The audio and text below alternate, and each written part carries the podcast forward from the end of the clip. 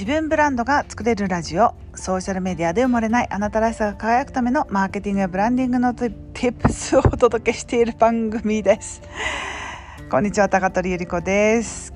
今日で、えーと、2022年最後の、えー、ラジオポッドキャストの配信になります。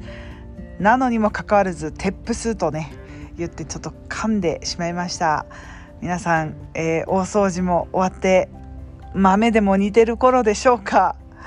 私はですね、えー、今日がゆっくりお休みで、えー、夜はですね、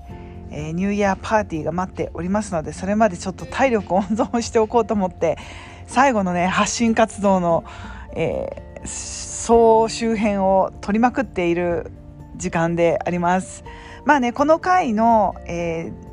前の回に振り返りの音声をもうお届けしたので私にとって2022年がどんな年だったのかというのはぜひぜひ、えー、インスタでも配信しておりますし、えー、前回の音声参考にしていただければ嬉しいなと思います。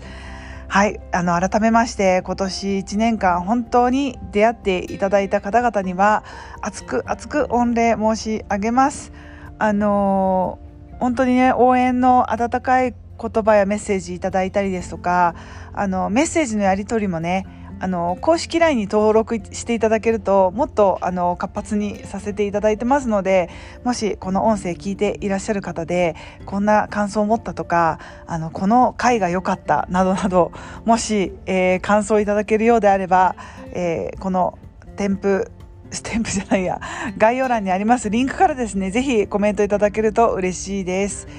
えー、そうですね。今年も本当にたくさんの方々にお会いできた1年だったと思います。来年もですねできれば春と秋に日本に帰ってですねもっともっと皆さんに会いに行ける機会っていうのを作っていきたいなというふうに思っておりますのでぜひ、えーと、 stay tune でお待ちいただければと思います。こちらのポッドキャストとあとは公式 LINE の方に結構積極的にあのご連絡させていただいてますのでもしよろしければ概要欄のリンクから登録して次の最新情報をお待ちいただければと思っております。